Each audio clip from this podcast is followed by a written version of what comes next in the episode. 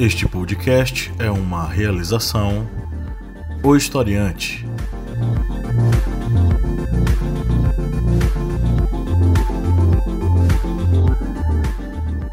Olá, ouvintes, bem-vindos mais uma vez ao podcast do Historiante, o seu podcast sobre as ciências humanas, toda semana aqui batendo ponto, tentando ampliar contigo seus horizontes, suas perspectivas sobre vários assuntos das atualidades, além de uma série de referências aí à nossa história. Eu sou o professor Pablo Magalhães, aqui comigo está o senhor Kleber Roberto. E aí, pessoal, beleza? Hoje nós estamos aqui juntos, unidos, para tratar sobre um tema importante para a saúde da nossa civilização, para a saúde de nós brasileiros e que ultimamente está envolto em uma série de dúvidas e fake news que acabam dificultando o devido tratamento das pessoas. O tema de hoje é vacinação e epidemias no Brasil. É, para trocar uma ideia com a gente sobre esse assunto, eu estou com dois convidados. Um deles vocês já conhecem, é o senhor Wellington Bruno. Diz oi, Bruno. Olá, pessoal. E hoje nós temos uma convidada que é a Jeane. Oi, Jeane. Olá, boa noite. Se apresenta aí pra galera, quem és tu? Bom, eu sou Jeane, sou enfermeira e atualmente sou coordenadora do Programa Nacional de Imunização do município de Jaboatão de Guararapes. Então a parte de imunização basicamente é comigo, desse município. Que seria as vacinas, no caso. Ok, bem-vinda, tá? O nosso humilde programete. É, seu sotaque não nega de onde você vem, você é da, dessa região metropolitana do Recife, não é? Isso, sou de Jabotão mesmo. Massa. Mas se tivesse aqui, ele teria falado lindo, que ele curte o sotaque. É, bom, vamos tratar sobre esse assunto, né, que é um assunto importantíssimo. Eu vou fazer a leitura aqui de uma matéria que vai abrir os nossos debates. Essa matéria foi publicada na BBC, escrita pela Juliana Graniani. E o título da matéria é Rede Antivacina no Brasil importa teorias da conspiração dos Estados Unidos e cresce com sistema de recomendação no YouTube. Entre aspas, não sou eu quem estou falando, são os fatos, diz um rapaz brasileiro para a câmera. Os fatos, segundo ele, abre aspas, o vírus da Zika foi criado pela família americana Rockefeller, enquanto Bill Gates usou sua fortuna para investir em vacinas, ambos com o mesmo objetivo: reduzir a população humana. Fecha aspas. Um vídeo igual, mas publicado em outra conta, tem quase 244 mil visualizações. Sem estar logado em qualquer conta no YouTube, a BBC News Brasil fez buscas na plataforma com os termos vacina, devo vacinar minha filha e devo vacinar meu filho. A maior parte dos resultados são vídeos com informações verídicas sobre a vacinação. Alguns, contudo, são vídeos contrários à vacinação. E ao clicar nestes, a recomendação leva o usuário a outros vídeos anti-vacina, levando a uma espécie de bolha no YouTube. Em outras tentativas, vídeo, os vídeos reproduzidos automaticamente eram sobre outros assuntos, às vezes outras teorias conspiratórias, às vezes reportagens verídicas sobre a vacinação. Esses vídeos são criados por pessoas adeptas do movimento anti-vacina, um fenômeno mundial com reverberação menor no Brasil alguns grupos fechados no Facebook sobre o assunto e no YouTube, a BBC News Brasil encontrou 15 vídeos de brasileiros sobre o tema, sendo o mais visto aquele com 825 mil visualizações. Depois que a BBC News Brasil enviou os vídeos ao YouTube, aqueles que eram monetizados foram desmonetizados pela plataforma. A Organização Mundial da Saúde incluiu a hesitação em se vacinar entre as 10 maiores ameaças globais à saúde em 2019. Desde a década de 90, o Brasil tem boa cobertura vacinal, mas todas as vacinas destinadas a crianças menores de 2 anos de idade no Brasil vêm registrando queda desde 2011. Por exemplo, a cobertura, cobertura, vacinal contra poliomielite no país era de 96,5% em 2012. Dados mostram que a cobertura dessa mesma vacina foi reduzida para 86,3%. Segundo o Ministério, a redução pode ter diferentes causas. O sucesso do Programa Nacional de Imunizações no país, já que a eliminação de algumas doenças no país pode ter levado a uma falsa sensação de que não há mais necessidade de se vacinar porque a população mais jovem não conhece o risco, e o acesso aos pais aos serviços de saúde. E por fim, uma terceira possível causa é justamente a resistência à vacinação, embora não se saiba exatamente qual é o peso do movimento da cobertura vacinal no Brasil, de acordo com Domingues. É... Bom, É inegável que ultimamente uma rede de desinformação vem atrapalhando o serviço de muitas pessoas em várias áreas. Quando a gente trata de saúde, aí a questão é mais complicada e aí o negócio fica mais sério. Porque é, a gente está tratando sobre vidas, sobre a vida de pessoas e sobre o processo de imunização diante de doenças que até um tempo atrás algumas delas tinham quase que sido erradicadas. Isso tem a ver com uma série de fake news e principalmente sobre essa bolha de informação criada no YouTube que acaba desinformando mais do que informando. Infelizmente, dentro desse algoritmo do YouTube você não tem a informação que é correta e a informação que é incorreta em níveis diferentes. Ambas, mentira e verdade, estão no mesmo patamar de acesso. Isso é perigoso porque a gente não tem um filtro. Muitas pessoas, na verdade, não têm um filtro para separar o que é o certo do que é o errado. E aí a gente acaba chegando num contexto onde a gente está hoje. Bom, é, eu acho que melhor do que eu para falar sobre isso são os nossos convidados. Então a palavra está aberta para vocês dois. É, no cenário mesmo nacional aqui do Brasil, realmente existe realmente alguns pais que são adeptos desse antivacina que copiou da, da Europa, né? Que existe realmente esse movimento muito forte, que é produzido até mesmo por um médico que faz palestra e tudo mais, ele ganha dinheiro com isso. É, tem até uma história bem curta que ele fez um. inventou uma pesquisa onde ele provou que a vacina tríplice viral causava autismo mas depois ele foi desmentido, a público ele foi, reconheceu que ele tinha inventado os dados e também se descobriu que na verdade ele estava tentando buscar a patente de uma das vacinas. Como ele perdeu, ele inventou isso. E digamos assim, foi mais ou menos por aí que começou esse movimento de vacina. Até hoje ele ainda continua dando palestra. Alguns pais acreditam e os nossos brasileiros, achando que é europeu também, né, começam também a copiar esse movimento. E muitos alegam, ah, mas o meu filho tem uma boa alimentação, meu filho estuda em colégio bom, meu filho não, não vive na favela tudo mais, não vai pegar doença. E não é essa a realidade do nosso Brasil, na verdade, né? E doença não é evitado por alimentação. Digamos assim, o filho de um rico se alimenta bem, enquanto do pobre não, mas não quer dizer que o rico não vai pegar uma doença, que pode ser evitada com a vacina. Assim, de um modo bem grosseiro. Alguns pais alegam isso. Mas realmente existe. Se você botar hoje em dia na, na navegador, pesquisar sobre vacina, você vai ver mais reportagem contra a vacina do que reportagem a favor da vacina. E isso prejudica bastante as nossas coberturas. Inclusive, é, é bom a gente falar um pouco assim sobre o que é a vacina, né, Jane?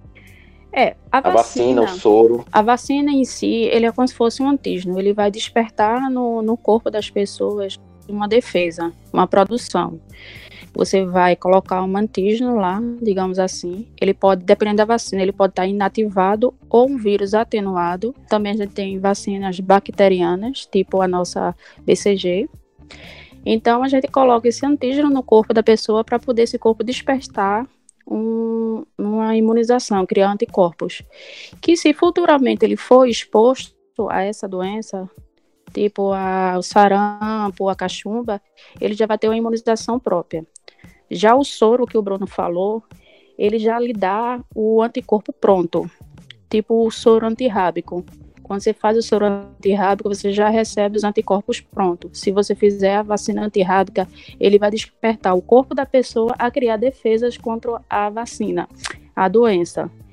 E por que a vacina é melhor do que o soro, digamos assim? Porque como o próprio organismo que vai produzir esse anticorpo, então, dependendo da vacina, ele já vai estar imunizado pro resto da vida. Diferente quando você recebe o soro, o anticorpo pronto. Toda vez que a pessoa for mordida por um cachorro, por exemplo, ele vai ter que tomar novamente o soro, diferente da vacina. Um modo grosseiro de se explicar. A, a vacina ela tem essa função de imunizar por exemplo, a, a, atualmente a que está mais se falando é a tríplice viral, que protege contra sarampo, cachumba e rubéola. Então, se você tomar duas doses, se você tiver até 29 anos, você está imunizado. Não, não precisa mais tomar vacina. Mesmo que você tenha tomado quando criança, adulto, essa vacina serve ainda. Então essa é uma das vantagens da vacina. E outra forma que a vacina é um, ela é eficaz também porque você consegue proteger no modo coletivo, não só individual. Você consegue fazer uma barreira. Se você conseguir vacinar uma população em geral numa determinada localidade, você consegue fazer uma barreira. Então aquela doença não vai entrar naquele por exemplo, naquele município. Por isso que é tão importante ter a nossa cobertura alta, que é o que está acontecendo aqui no Brasil. Nossas coberturas estão baixas, então a doença entrou no nosso Brasil e, infelizmente, com essa cobertura baixa, pegou a gente desprevenido. Aí causou esse surto que está atualmente aqui em alguns municípios como Rio de Janeiro, São Paulo e Bahia. É, eu, eu não sei qual é a opinião de você sobre o que essa onda de informação, né? o que é que ela está provocando e que tipo de mecanismos podem ser desenvolvidos para combater esse tipo de informação falsa, porque eu, eu, assim, eu enquanto leigo, eu nunca imaginei na minha vida que eu ia estar tá falando aqui sobre um movimento anti-vacina e a gente tivesse que falar sobre a necessidade da vacina para, enfim, é, uma saúde é, melhor. O que né? aconteceu, o que eu vejo muito, além desses movimentos, também é, além de ter a as pessoas não acreditarem na vacina. Muita gente tem a teoria de que a vacina foi criada para poder exterminar a população pobre, negra. Ou também muita gente não sabia e, e, achava que não imaginava mais que existia sarampo, cachumba, coqueluche. Achava que essas doenças já estavam, essas doenças já estavam erradicadas, né? Que na verdade não estavam. Então muitos pais também se acomodaram, não levaram seus filhos a vacinar achava que essas vacinas não tinha mais necessidade. Mas na verdade, a gente não tinha esse vírus circulando, por exemplo, do sarampo, porque a gente tinha nossa cobertura alta. Então não se aparecia de é, crianças com sarampo, a gente não via casos desse tipo. Como teve esse relaxamento, aí começou a voltar a circular o vírus. Aí o Brasil até perdeu o selo de erradicação do sarampo esse ano, acho que foi por volta de abril, com esses novos casos. Tem outra coisa que a gente pode como agravante, é um pouco assim do desmonte da saúde pública no país, né? Há uns dois anos. Ver, por exemplo, a mudança na política da atenção básica. O que, essa mudança Por exemplo, nós tivemos a demissão de muitos agentes comunitários de saúde no Rio de Janeiro há um ano atrás. Então, essas pessoas, os agentes comunitários de saúde, são pessoas que eles é, fundamentais no processo de saúde da família no Brasil, né? Na estratégia família, porque eles estão acompanhando as crianças, inclusive eles têm um cartão espelho das vacinas que as crianças da comunidade tomam ou não ainda. Então está nas casas incentivando para as unidades é, vacinadas, ou no caso de idosos, profissional para vacinar, por exemplo, idoso acamado, né, tem questões de na unidade. Então, esses agentes comunitários de saúde têm esse papel fundamental um modelo basicamente brasileiro, né, o agente de saúde. É um profissional que ele não tem emprego em outro lugar a não ser na estratégia de saúde da família. A, essa é a profissão dele. Aí a gente teve esse desmonte na política nacional, né, da atenção básica, eles foram reduzidos, assim, onde tivesse o mínimo de um agente comunitário, estava como se fosse equipe atenção básica e sendo financiado pelo Ministério da Saúde. Então, a gente viu uma demissão em massa, um atrás, dos agentes e é uma da, da, um dos estados, né, uma das cidades, no caso do Rio, cidade do Rio, que está tendo também de, de sarampo, né, que é a grande hoje, uma das grandes preocupações hoje. É, mas aí, aí se, você, se você pegar também essa questão, eu concordo 100% com você em relação a essa questão do desmonte, e inclusive essa questão de cortes de, de recursos e por aí vai. E somado a isso, essa questão do, da desinformação não é uma, uma coisa, é, como é que eu posso dizer, voluntária, aleatória. Ela se transforma inclusive em uma arma de governo. O próprio governo se utiliza de desinformação, de fake news, de mentira, para meio que criar o caos e diante desse caos eles conseguirem governar. No meio disso tudo está em jogo uma coisa que é extremamente é, é, fundamental, que é a saúde pública, é a saúde da população. E aí você delega, você relega a, a saúde pública a um segundo patamar e no meio dessa brincadeira aí dessas fake news acaba que as, as pessoas elas não se vacinam e elas não vão atrás do devido cuidado, né? Uhum. É, exatamente. E essa questão da vacina é algo que é tão preocupante, pois, segundo dados da ONU, é, cerca de 3 milhões de mortes são evitadas devido a campanhas de vacinação. E um país que começa com o desmonte do seu sistema de saúde e, consequentemente, também sendo afetado por uma campanha através da mídia, é, uma campanha anti-vacinação, acaba se tornando algo muito grave. Eu mesmo tenho três filhos e eu sempre e a vacinação deles está sempre em dias. Eu não espero nem sequer chegar, digamos, aquelas campanhas, o dia D da vacinação.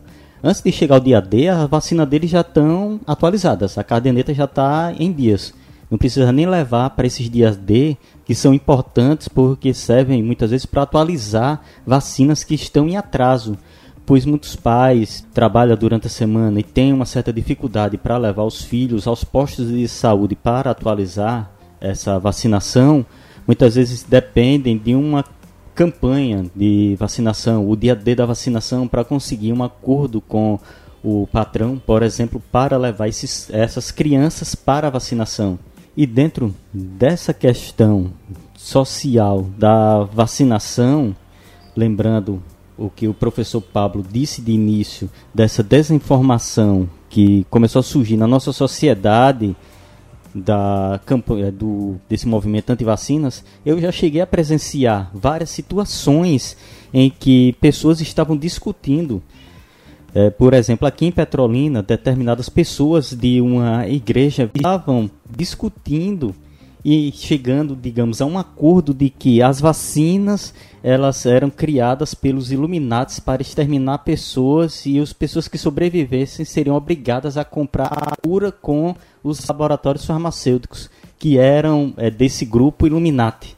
Eu fiquei assim estarrecido, eu não fiquei sem acreditar, como pessoas que eram instruídas, pois no meio daquelas pessoas tinham pessoas que tinham nível superior completo, porque eu conhecia essas pessoas, e eu fiquei abismado. Pessoas que não eram é, alfabetas ou pessoas que não tinham condições de ter contato com é, uma maior informação. Eram pessoas com nível de formação alto e estavam discutindo que a vacina era feita para matar pessoas. Isso aconteceu até mesmo é, com a primeira vez que estava se vacinando os idosos para gripe. Eu não sei se Bruno ou Jeane lembram desse fato. Lembro. Que quando começou-se a campanha de uhum. vacinação para os idosos relacionada à gripe, diziam que era uma vacina feita por FHC para matar o idoso e dessa forma ele não receber mais aposentadoria. Uhum. uhum. Meu Deus do céu. e é incrível que essa é incrível que essa notícia se propaga no instante por causa da internet, uhum. mas o lado bom da vacina, da proteção, não se propaga. Exatamente. Uhum. Isso são situações que eu cheguei a presenciar os pessoas, os participantes aqui chegaram a ver essa questão da vacinação do idoso e até hoje ainda há idosos que colocaram isso na mente. A vacina da gripe é uma forma do governo matar o idoso e dessa forma o governo vai economizar com a aposentadoria dele. É algo assim absurdo. Não, a, pessoa, a pessoa que começou essa, essa teoria da conspiração merece, meu Deus do céu, um Oscar. Porque essa pessoa tem que escrever um livro, cara. Ela tem a imaginação para escrever um romance policial e tal. Uhum. E outra é, problema que até isso, resgatando a fala da, de Jeane sobre essas barreiras que são criadas com a imunização através da vacinação, o Brasil abriu essas brechas devido à queda na vacinação relacionado ao sarampo. E as pessoas, ao invés de se autoculparem por dizer, é, nossas, teve a campanha de vacinação para o sarampo e a gente não levou nossas crianças, nós não nos vacinamos. Colocam a culpa nos venezuelanos. A gente não tem culpa. A culpa é do venezuelano, do, da pessoa que imigrou da Venezuela e trouxe a doença.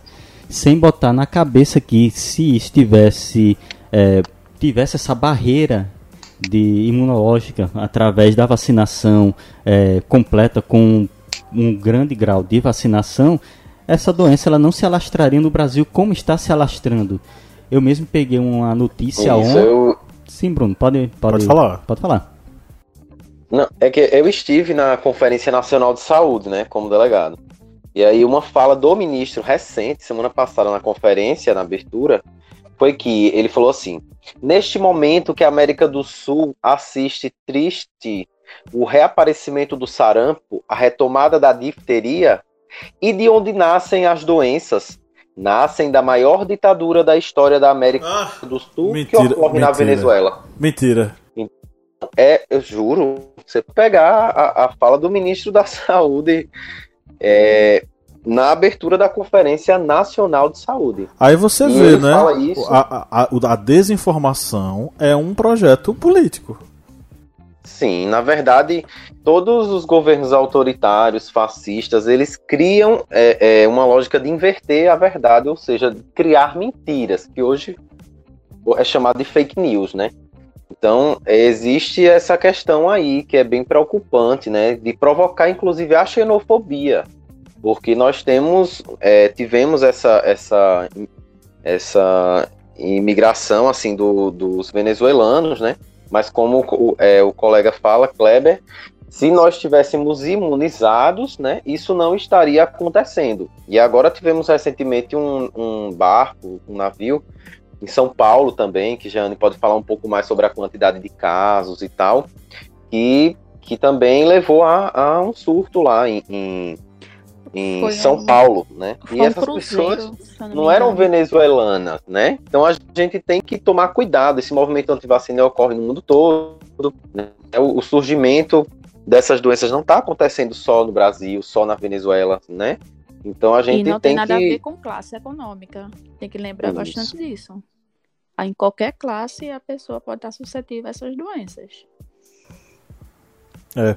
Eu, queria, eu queria temos só... uma cobertura universal né, de vacina. Em qualquer lugar que você queira se vacinar, independente se você é daquela comunidade, daquela, daquela unidade de saúde da família, daquele posto que tem na sua comunidade, é, se a vacina, por exemplo, não tiver naquele, naquela unidade, naquele dia, tiver acabado naquele dia, por exemplo, você pode tomar em outro posto, em outra unidade, em qualquer lugar da rede. Então a vacina é uma das coisas universais que a gente tem, né, de universalidade mesmo no Brasil. E só complementando a fala do, do Bruno, é que assim, a vacina, por exemplo, da tríplice viral, ela nunca falta, nunca faltou. E sempre esteve disponível na rotina. E o pessoal não procurava. Aí agora que como tá tendo essas notícias de sarampo, de surto e tudo mais, o pessoal agora enlouqueceu, todo mundo quer tomar vacina e precisa tomar vacina, mas sempre esteve disponível no posto de saúde. E ninguém queria. Eu queria perguntar uma coisa a Jeane, eu não sei se o Bruno participa desse processo de vacinação, mas é, eu queria, porque a gente passou aqui alguns dados nacionais, eu queria saber se a nível local é, você identificou uma diminuição na busca pela vacinação, dificuldades para se, é, enfim, informar a necessidade disso para a comunidade. A nível de município de aqui mesmo de Jaboatão, é, a gente sempre teve a vacina disponível. Houve realmente essa baixa de procura durante alguns anos e recentemente agora aumentou, na verdade, por causa das notícias. Enquanto uns dois anos atrás, quando não tinha notícia de surto de sarampo, que não tinha nada na mídia, ninguém procurava, por isso que eu tinha dito, ninguém procurava vacina, sempre teve. Às vezes as pessoas vacinavam as crianças, se preocupavam em vacinar as crianças e os adultos nunca se, se preocupavam em botar seu cartão em dias. Aí agora que está a notícia do sarampo ativo, os adultos agora estão voltando para os postos de saúde, estão procurando as vacinas. Agora eles estão querendo colocar as vacinas em dias. Inclusive, inclusive porque assim o SUS, né, enquanto constituição mesmo, direito à saúde, dever do Estado, ele vem a partir de 88, 90. Então, essas pessoas, por exemplo, eu nasci em 90, então em 90, 91, estavam começando os PACs, por exemplo, né, que é o Programa de Agentes Comunitários de Saúde. Só em 94 a gente teve o Programa é, de Saúde da Família, que era o PSF. E a partir de 96 isso se consolidou no Brasil todo como uma estratégia. Hoje a gente tem 60% de cobertura de saúde da família, por exemplo. E aí esses programas vacinais é, é, se incentivaram ainda mais com essas equipes próximo da casa dos usuários e com, os agentes, e com os agentes comunitários de saúde incentivando isso. E tendo um cartão espelho para ver se o menino tomou vacina, se não tomou vacina. Então, quem não participou desse processo, quem não nasceu nesse período, por exemplo, pode ter dado em ter tomado essas vacinas anteriormente, porque essa vacina é aplicada com um ano de idade e um reforço aos 15 meses de idade, né? Um ano e três meses. Então, essas pessoas que não tomaram deveriam ter procurado, mas infelizmente os nossos programas vacinais eles são muito é, voltados para a saúde da criança, né, da mulher e do idoso. Então, se você a estratégia da família ela foca muito também nessas particularidades, né? Tanto é que a gente vê ultimamente a política de saúde do homem sendo desenvolvida. Então, é, existe realmente uma coisa histórica, né, de dever, né, dessas pessoas, desses adultos, do incentivo a tomar essas vacinas, talvez. Eu estou colocando isso como uma hipótese, um, mais um fator para essa dificuldade de imunização e dessas pessoas agora estarem preocupadas em tomar essas vacinas, né, por exemplo. E, e aí adultos... a gente também é, e assim, eu estava vendo aqui, por exemplo, a gente não tem dados de, de casos de sarampo em 2016 e 2017. Nós temos dados em 2018 no estado de Pernambuco, estou falando. E aí em 2018 nós tivemos quatro casos confirmados que foram após contato com pessoas de Manaus, onde, tendo, onde estavam tendo os, os surtos de sarampo. E só esse ano a gente já tem cinco casos confirmados, né, até agora, que foram casos, dois em Recife, dois em Caruaru e um naquela cidade Taquaritinga do Norte, né? E aí tem um caso de morte de uma criança de sete meses que está sendo investigado nesse momento, ainda não tem resultado. A gente ver assim o, é, o quanto o, o ressurgimento, né? Assim, a partir de 2018, né? E hoje em dia os adultos só procuram a vacina em três momentos: empresa, que está ajudando bastante. As empresas hoje em dia pedem um cartão de vacina atualizado, principalmente aquelas metalúrgicas, viagem e o Bolsa Família. O Bolsa Família também pede as vacinas. São nesses três momentos que às vezes o adulto vai procurar as vacinas. Tristeza, né? Tem a ver também com a nossa cultura de não procurar, não cuidar da saúde, principalmente quando é adulto e principalmente quando é homem. Isso. Aí esqueça. É. Lembro sempre Isso. do meu pai, Bruno vai lembrar aí que meu pai teve problema de saúde recentemente. Bruno ri, eu também rio, né? Porque foi. É, é, ele simplesmente escondeu que estava doente. E quando foi descobrir que estava doente, ele já estava é, urinando sangue, ele já estava todo inchado, ele já estava com sérios problemas e foi direto para UTI. Entendeu? Então, homem, adulto, para buscar, é, é, enfim, cuidar da própria saúde é a coisa mais difícil do mundo, né? E aí a gente estava reforçando também, hoje a tarde estava falando comigo sobre a vacina, né? Que antes era dupla viral, ou seja, prevenia é, é, é dois vírus, né? Dava imunidade. Era sarampo e rubéola. Vírus que era o sarampo e a rubéola. E, e aí e hoje a gente tem a tripiral, com o incremento da cachumba nessa história, né? Da proteção. E aí é, a gente estava colocando que quem não tomou a dupla, hoje toma a tripla. Quem não tomou a tripla, antigamente, né, a tríplice viral, tomou a dupla, toma novamente para garantir também a vacina contra a cachumba. Isso, Jeane? Isso, exatamente. Se às vezes você pode encontrar um adulto que tem somente a de sarampo ou somente a dupla. Aí hoje em dia ele pode se vacinar com a tríplice viral, fazer como se fosse um reforço para poder ter uma proteção contra a cachumba. Porque pode ter alguns adultos que não tiveram cachumba quando criança. E hoje também nesses locais onde está onde tá tendo surto de sarampo, se vacinando as crianças com seis meses já, não é isso? Ou isso. que vão viajar para algum desses locais. É, o, o lugares que estão com surto ativo seria o Rio de Janeiro, São Paulo e Bahia. Aí as crianças menores de um ano, que seria de seis meses a menores de um ano, eles estão recebendo uma dose fora da rotina porque a rotina é como o Bruno já falou, que é com um ano a primeira dose e aos 15 meses a segunda dose. Então eles estão recebendo essa dose extra para poder ter uma proteção mas eles vão seguir o calendário normal de vacinação. Quando tiverem com um ano, eles vão fazer a primeira dose da tríplice viral e a segunda dose. Essa dose ela entra só como intensificação mesmo, para poder ter um reforço para esses três estados, se a criança for deslocar para lá. Inclusive, eu soube que esses casos confirmados aqui em Pernambuco, os cinco casos, foram de pessoas que tiveram em. É, os, pelo menos os quatro foram de pessoas que tiveram em Porto Seguro, né, numa excursão, e tiveram contato com pessoas de São Paulo que estavam nessa excursão. Foi, na então verdade. a gente vê que é uma epidemia. Era um, teve um evento onde acho que teve 182 pernambucanos, estudantes, na verdade, que foram para esse evento lá em Porto Seguro. E lá tinha um monitor de São Paulo que adoeceu, estava na Bahia e entrou em contato com esses estudantes.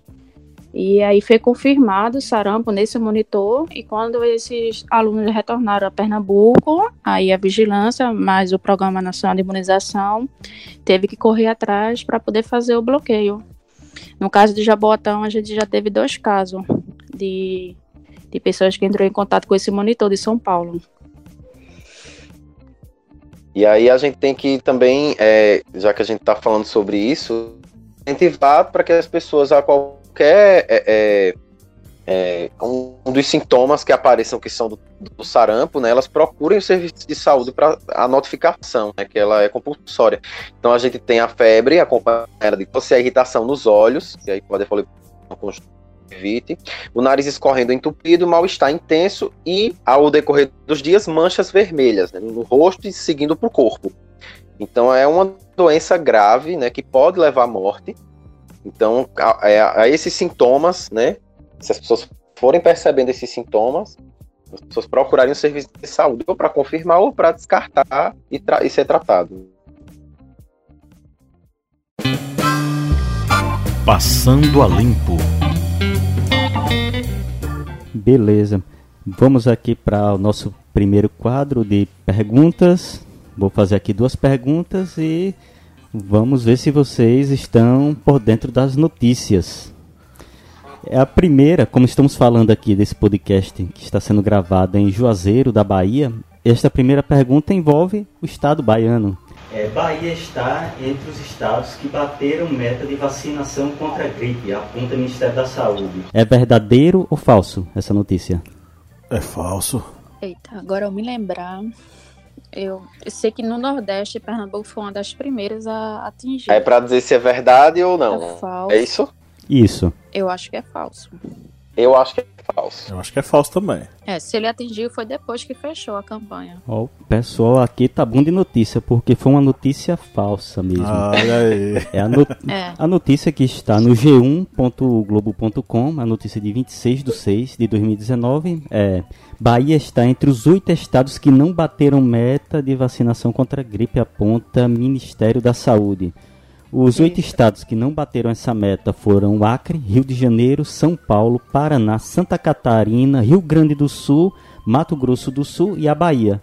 Ou seja, no Nordeste, somente a Bahia não conseguiu bater esta meta, que ficou em 86% do público-alvo. Rapaz, por um lado, triste pela Bahia. Por outro lado, feliz pelo Nordeste uhum. ter batido a meta, é. né? Isso, isso, isso que eu ia falar. E por incrível que pareça, o Lanterninha de todos os estados de, do Brasil, o Rio de Janeiro foi o último. E ele terminou a campanha e não atingiu a meta na campanha da gripe. E lá tem muitos casos de gripe, de influenza, por ser um tempo, a, a mudança de tempo lá por ser no frio, né? Quando tá no inverno. E realmente tá muitos casos de doença, de, de pessoas até mesmo levar à morte pela influenza em caso de internação e tudo mais. E foi um estado que não atingiu a meta. Inclusive, se referindo ao norte e ao nordeste, na abertura da Conferência Nacional de Saúde, o ministro falou que vai vir com tudo assim para combater o proselitismo dos médicos e das equipes de saúde da família é, no norte e nordeste. Meu Deus. Não, Bruno, é mentira. Chegou a falar. Não, você diga que você tá brincando, chegou a falar que não, não estou brincando existe proselitismo por parte de algumas equipes, né, no Norte e Nordeste. Que bacana, que massa. É. A outra notícia aqui, eu acho que vocês, essa outra notícia aqui, vão matar de primeira, que nem a Primeira pergunta. Político anti-vacina da extrema-direita italiana é internado com catapora. É verdade ou falso? É verdade. Eu acredito que é verdade. É, eu vi uma notícia, eu acho que foi essa mesmo. Que ele, e mesmo assim, ele teve catapora e ele continuou divulgando que não vacina os filhos. Não sei se foi essa notícia que eu li. Que ele não iria vacinar. Eu tinha pra mim que ele tinha morrido. Pois é.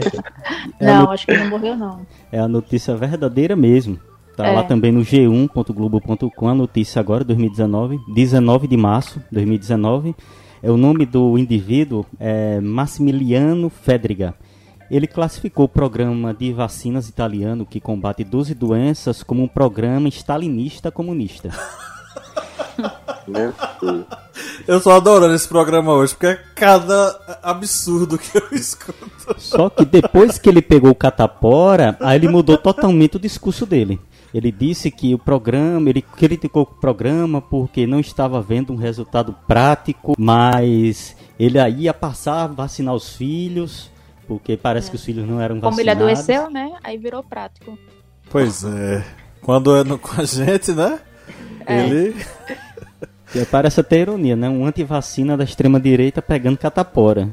É incrível. Eu fico pensando, na verdade, é, vocês, né, você, é, é, Jeane e Bruno, que são profissionais de saúde, é, com essas histórias que a população acaba comendo, né? Como é que vocês ficam? É, triste. Porque Muitas eles, tão, eles são donos e- dos veículos de comunicação. É. E o ruim é Então- que o pessoal ainda divulga essas notícias, em vez de divulgar o correto, tentar corrigir ou procurar as fontes, mas não. Simplesmente compartilha. Ó, parece brincadeira, mas al- alguns anos atrás, quando a internet ainda era mato, é, é, circulava um vídeo falando sobre a vacina da gripe suína nos Estados Unidos, Uhum. mostrando que ela tinha consequências irreversíveis para quem tomava. E aí tinha a história de uma menina que parece engraçado, gente, mas isso circulava na época. A menina tomou a vacina e ela caminhava normal, né? Só que aí se ela caminhasse pra. Na verdade, ela caminhava pra trás normal. Se ela caminhasse pra frente, ela caminhava toda en- entrevada. E as pessoas compartilhavam isso por e-mail. Como se fosse verdade, ó. Tome cuidado com a gripe suína. Olha o que ela causa nas pessoas. Assim, gente, é, eu fico pensando, meu Deus, o que é que passa na cabeça da pessoa que vê isso aqui e acredita? Sabe? É Pois é. incrível. Enfim. Ah, é? Então tá.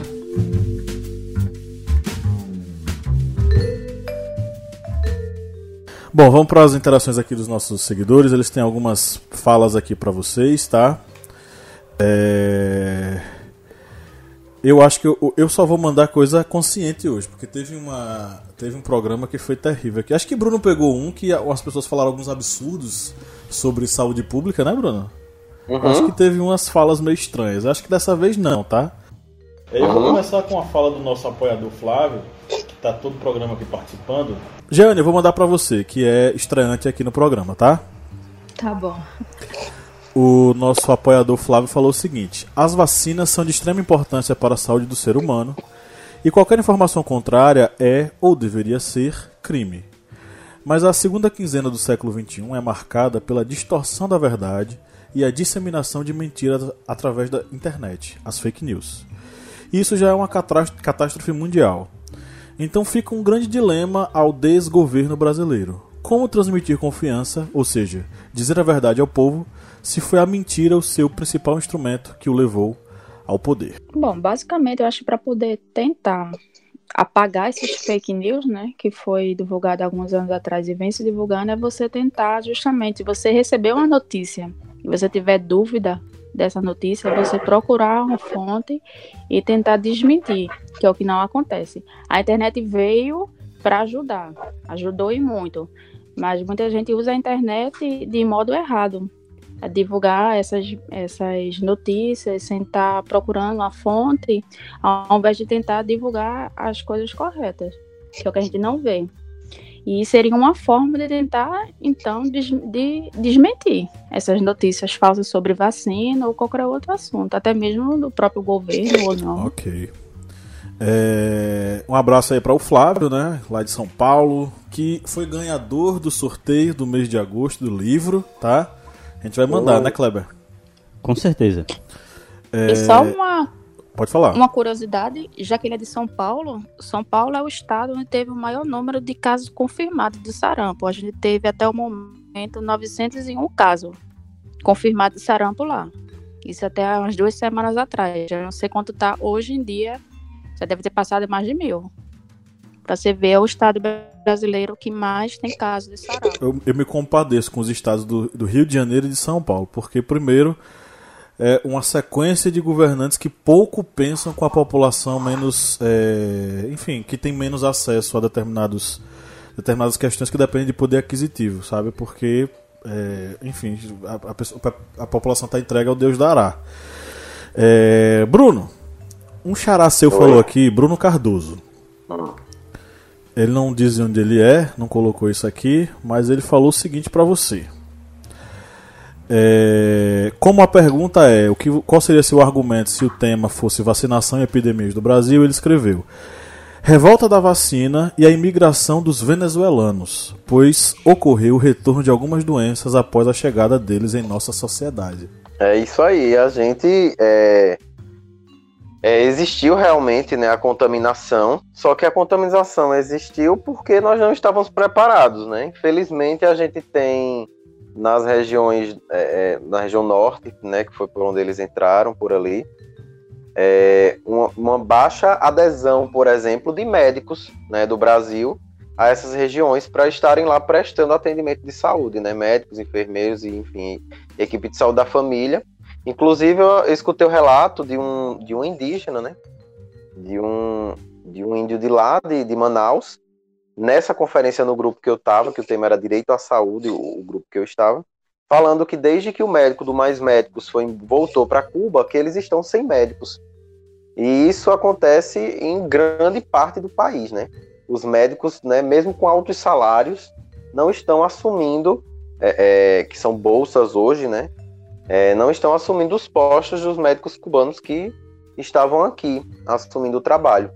Então, quanto menos médicos, menos vacinação, menos quanto menos equipe da saúde da família, menos saúde para a população. Então, é isso que acontece assim. A gente não estava preparado, né, que é, é, essas doenças chegassem e elas poderiam ter chegado de qualquer lugar, na verdade, mas não estaríamos preparados totalmente para para o, ressurgimento, né? Em outros países, né, países menores, países que que conseguiram ter melhores índices é, é, de, de, de, saúde, melhores níveis de saúde, escolaridade e tal. Isso não aconteceria, provavelmente. As pessoas estariam todas vacinadas, né? E imunes. É, Kleber Roberto, eu tenho três falas aqui para você, tá?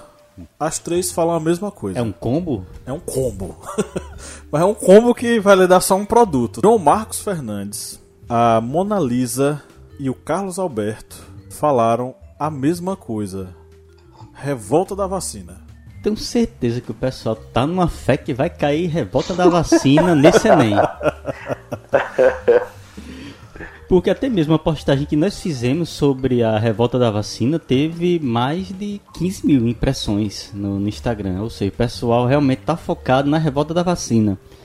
Que foi um movimento que ocorreu no início do, do século passado, no Rio de Janeiro, durante o período da chamada República Velha, que se deu no momento em que o Rio de Janeiro estava sofrendo um surto, é, um surto de epidemias muito graves na cidade. Eu acho que era, se não me engano, era a peste bubônica, a febre amarela, a varíola. varíola também.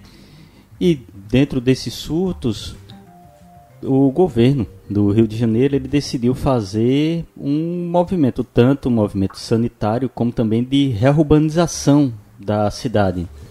Dentro desse aspecto da reurbanização, um dos principais focos do, do, da, do governo foi é, eliminar os cortiços, que eram espécies de digamos, de pousada para várias pessoas, mas só que a estrutura desses cortiços acabava por ser uma aglomeração de pessoas em uma condição que não era muito favorável à higiene, acabava facilitando a proliferação de várias doenças. E havia também, no segundo ponto, para o estupim dessa revolta, além dessa combate a esses cortiços que acabaram muitas vezes empurrando a essas pessoas menos favorecidas, pessoas mais pobres, para locais mais distantes do centro urbano do Rio de Janeiro, houve também a questão da própria vacinação. Devemos lembrar também a questão da presença de, do sanitarista Oswaldo Cruz, que viajou para a Europa e trouxe digamos, na bagagem um novo conceito de combate a essas doenças e a questão também da vacinação com, com as pessoas, pois na mentalidade destas pessoas a questão da vacinação era algo meio que, vamos usar uma palavra aqui mais popular, imoral. Pois, por exemplo, as mulheres desse período, do início do século passado, elas se vestiam quase como uma burca ou seja, braços totalmente cobertos, pernas totalmente cobertas e uma vacina que teria que descobrir esse braço, por exemplo, feminino, era quase como se fosse uma questão imoral, uma questão em que a mentalidade da época achava que era que era uma invasão de privacidade. E dentro dessa dessa noção de invasão de privacidade por ser vacinado, ser obrigado a ser vacinado, a, o fim dos cortiços em, empurrar essa população mais pobre para longe do centro urbano do Rio de Janeiro, acabou causando essa revolta no Rio de Janeiro, que foi uma revolta que tomou uma grande proporção, pois ocorreram barricadas em várias ruas, avenidas do Rio de Janeiro. As chamadas mazorcas. Isso. Até bondinhos eram virados para servir como barricadas da população. As forças públicas, quando chegavam próximo, eram atacadas com paus, pedras, ou seja, era uma revolução mesmo dentro do Rio de Janeiro. Contudo, com a intervenção da força pública, ocorreu a eliminação desses cortiços, a vacinação e posteriormente ocorreu uma redução no, do nível dessas doenças endêmicas no Rio de Janeiro. Uma coisa, complementando, né, nós tivemos dois grandes cientistas, assim, dois sanitaristas, que eles passaram pelo Instituto Pasteur, né, que foi o Adolfo Lutz e o Oswaldo Cruz. Então, o Adolfo Lutz, por exemplo, ele se formou né, lá na Europa, né? Ele cursou medicina na Universidade de Berna, na Suíça. E aí eles foram pessoas, junto com Emílio Ribas, Vital Brasil, que ajudaram nesse período da história a reconstruir, inclusive, a imagem do país, né? Que foi uma das grandes preocupações, né? Na, é, de Rodrigues Alves, né? E aí ele juntou os sanitaristas e eles contribuíram bastante. Inclusive, é, é, Emílio Ribas, ele foi uma das pessoas que reproduziu experiências realizadas por Cuba, né? É, em Cuba por cientistas norte-americanos, reforçando né, há protestos, inclusive, da comunidade médica brasileira, a tese da, da febre amarela ser transmitida pelo Aedes aegypti. Né? Ainda teve isso, assim. Então ele foi uma das pessoas é, muito influentes nessa questão da febre amarela no Brasil. Um comunista. E aí, cada um, um comunista. Teve... Como qualquer comunista. É, um comunista. e aí cada um teve sua contribuição, assim, para né, a, a história do país. Foi eles que começaram a descobrir as mazelas, né, na, nas expedições que eles fizeram, né, enquanto é, nas expedições do, do sanitário na Liga Pro Saneamento do Brasil, né. Inclusive, é, é lembrando aqui uma coisa interessante, que foi o surto que teve da peste bubônica, que começou a dizimar as pessoas em São Paulo, e Oswaldo Cruz, como tinha passado pelo Instituto Pasteur, ele foi quem a pessoa que provou que aquilo era peste bubônica, que foi uma doença que tinha sido é, descoberta, eu acredito, um ano antes.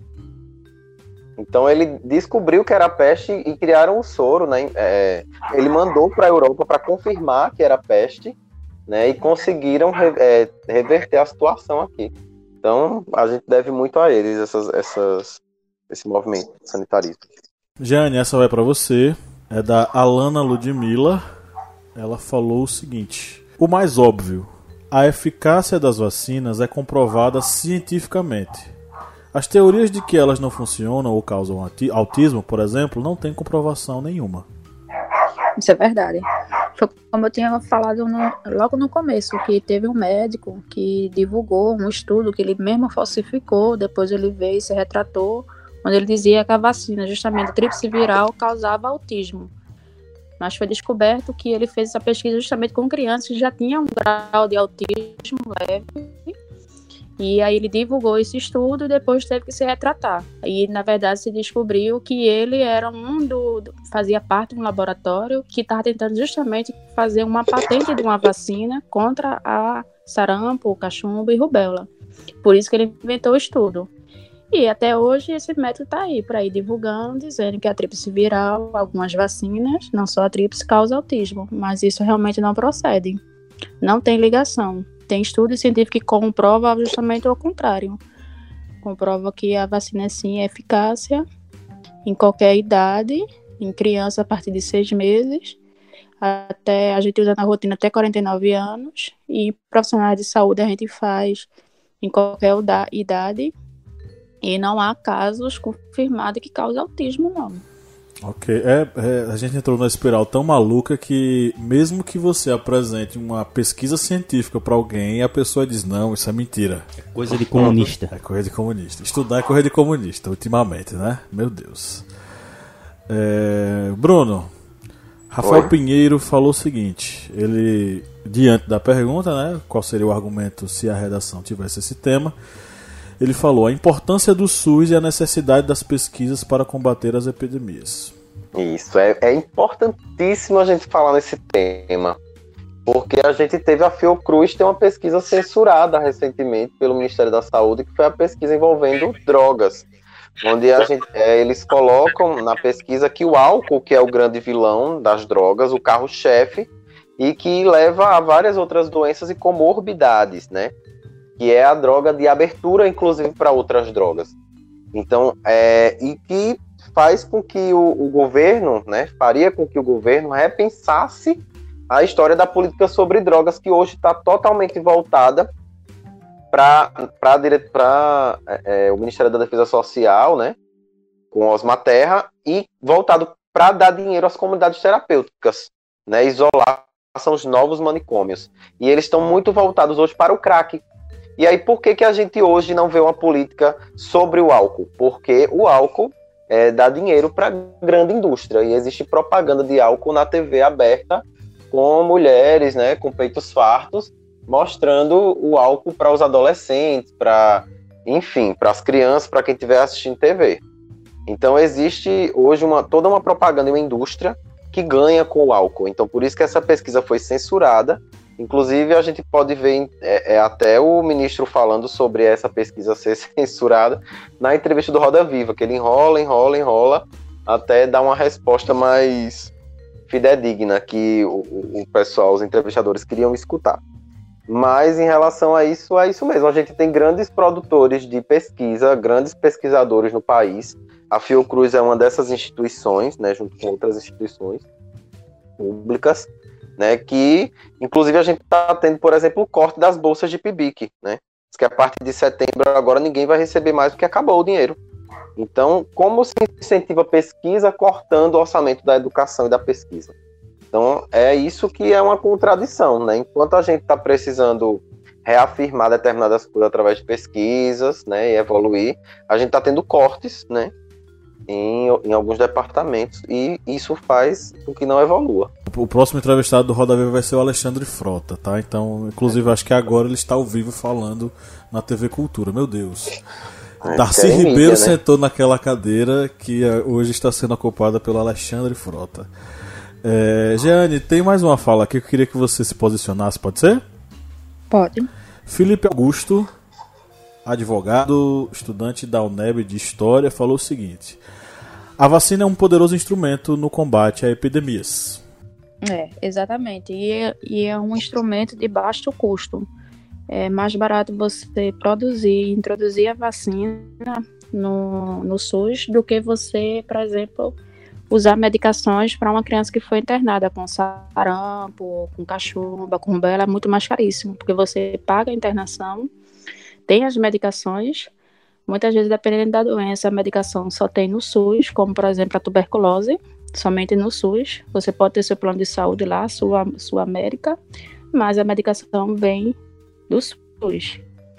Então, a vacina ali tem esse diferencial porque ela é de baixo custo e, como eu tinha falado logo no começo, você consegue fazer uma imunização coletiva. Quando você trata um paciente com medicação, você está fazendo é, um tratamento individual. E já a vacina, você consegue pegar um grupo grande, você consegue fazer um, um bloqueio mesmo, uma imunização coletiva em determinado local, até mesmo um país. Por isso que ela é tão eficaz. Tem, tem uma moça aqui falando que o nome dela é Melina. Existe uma má distribuição das doses. Existe isso mesmo? Não, não. Isso vai depender do, do programa, que cada município tem o seu, seu programa, o programa nacional, mas cada município tem a sua coordenação. E aí quem faz a distribuição é o município. Ele recebe tanto as seringas e as vacinas do Ministério da Saúde, é repassada para os estados, e o Estado repassa para os seus municípios. E aí a gente faz a distribuição, que é o meu caso, aqui no município de Jabotão. Eu que faço a distribuição para todo o município de Jabotão. Ok. É, Cleber Roberto, para encerrar as rodadas, o Pablo Henrique, o nosso playlisteiro semanal, falou. É, Pablo. Falaria sobre a falta de informação, tanto no período da revolta quanto atu atualmente. Outro fato é a ameaça à saúde mundial que o movimento anti-vacina traz. Pablo, que é nosso playlisteiro, está sempre aqui conosco com, com comentários que são sempre bem relevantes. E esse problema da desinformação é uma das causas que vem causando essa queda no nível de vacinação, como já comentado no início desse podcast. Pois muitas pessoas acreditam que por não mais ver outras pessoas com aquela determinada doença, não vai mais vacinar, pois não há mais problema. Não há, por exemplo, não há mais polio, poliomielite, não há mais sarampo, não estou vendo mais ninguém com é, difteria. Então eu não vou mais vacinar porque essa doença sumiu. E o erro está aí, pois é, ainda existem países que têm ainda essas doenças.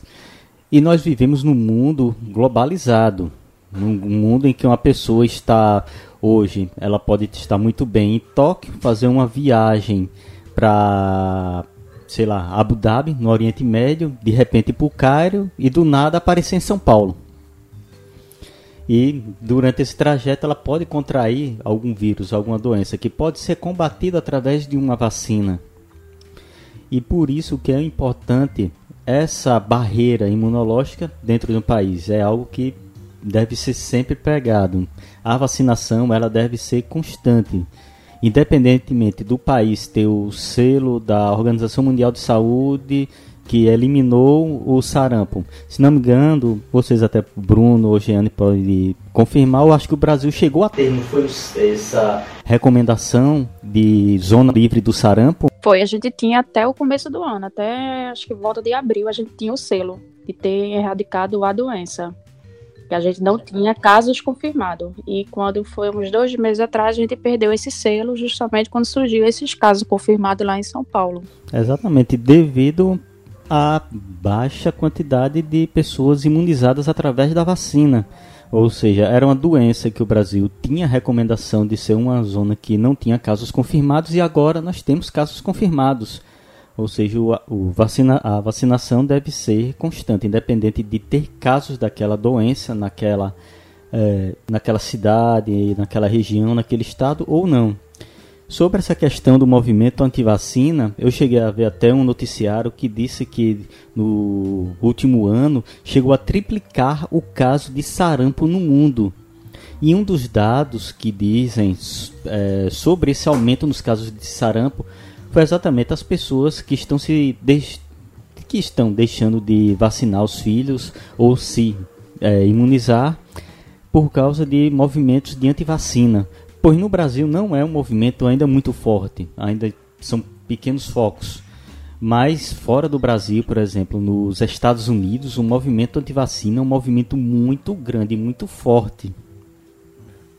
Só podia ser coisa dos americanos mesmo. Que isso aí não, viu? E é uma situação que alarma o mundo muito, porque há muitas doenças que ainda não foram erradicadas. E um país tão grande como os Estados Unidos acabar sendo é, tendo uma epidemia de uma doença muito grave que pode ser tratada através de vacina é algo muito grave para todo o continente americano, porque o continente, é, o contato, por exemplo, Brasil e Estados Unidos é constante através de aeroportos. Ok, é, queria agradecer a todas as pessoas que contribuíram. Não vai dar para falar os comentários de todo mundo, mas um grande abraço a todos que colaboraram. Se você que está nos ouvindo gostaria de participar, interagir com a gente, é só você ir lá no arroba historiante ou no Facebook ou no Instagram e fazer o seu comentário. Agora vamos para o Pinga Fogo. Pinga Fogo pro Márcio.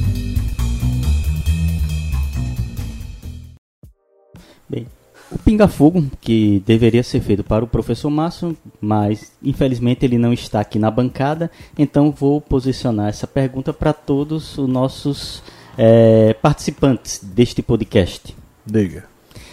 É uma pergunta simples, mas eu acho que vai fritar um pouquinho o neurônio. É o Brasil está preparado para o combate de uma epidemia, como por exemplo o ebola?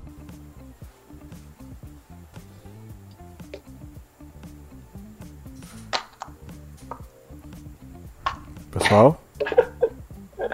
Eu escutei, eu tô aqui pensando. Eu sabia. Os dois. É porque essa A gente pergunta. não tava preparado pra um, pra um surto de sarampo. Gente, a gente não tá preparado pra um. um, um, um- um- essa inundação que teve das Eu- cheias. eu- a gente eu- não tá eu- preparado pra inundação das cheias. Eu achei o silêncio tão forte, né? Mas é, porque é isso, sim.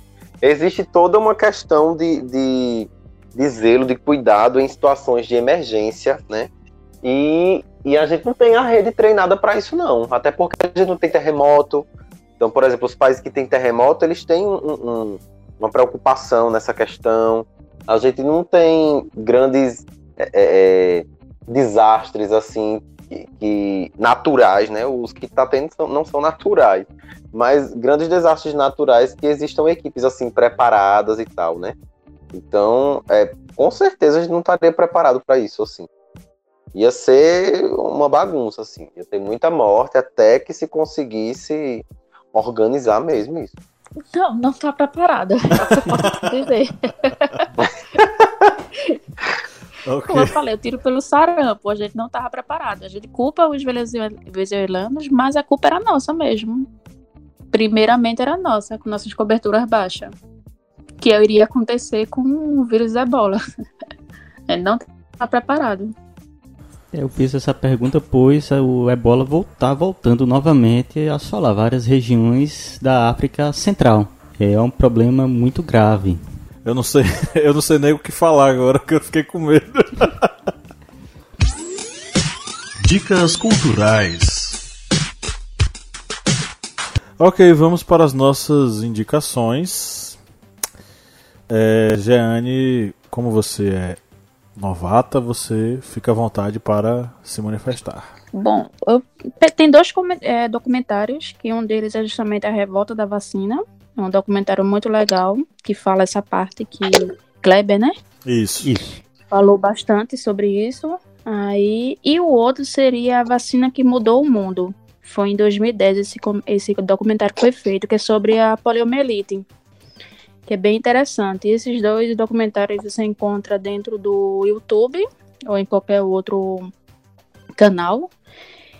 E um lugar onde você pode pegar informações verídicas mesmo sobre vacina, eu indicaria o site do Ministério da Saúde. Ele é aber- aberto ao público.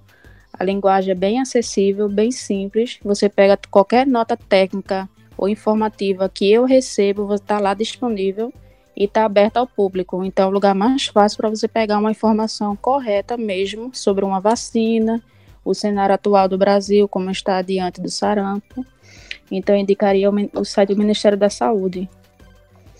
E aproveitar, né? Aproveitem bastante enquanto a gente consegue ter dado aberto, porque em tempos de ditadura a gente não tinha dado nenhum aberto, a gente tinha, é, na verdade, os dados escondidos, como está acontecendo com o desmatamento.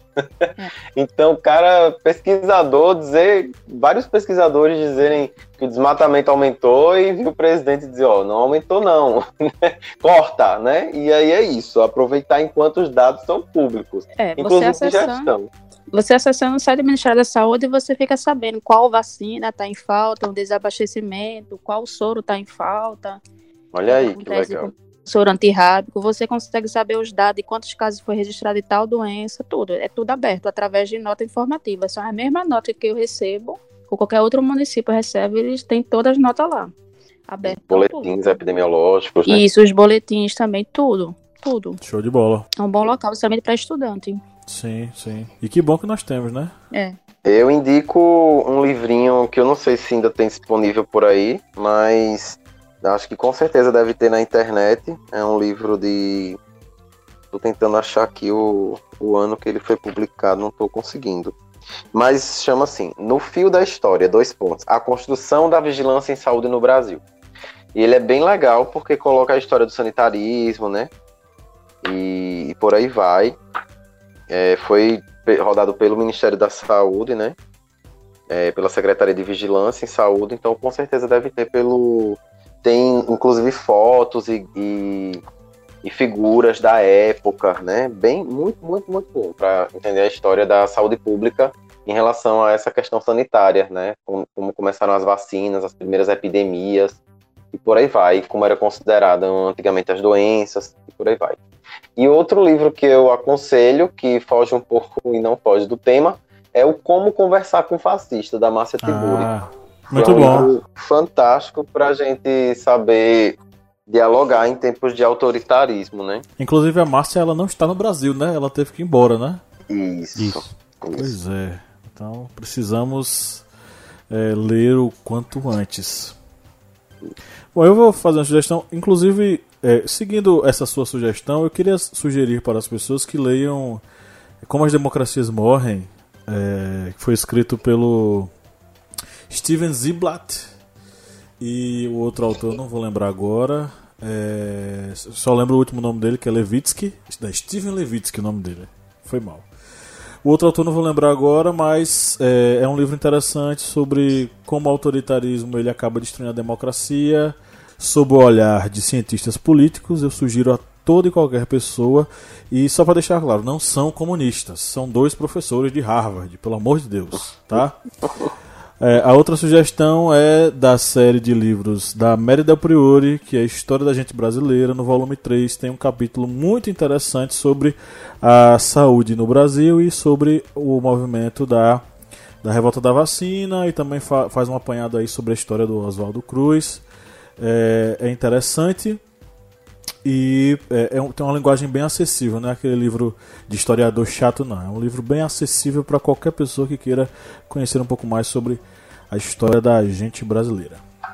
Bem, para as minhas dicas, vou aqui é, indicar duas músicas. É, Titãs, O Pulso.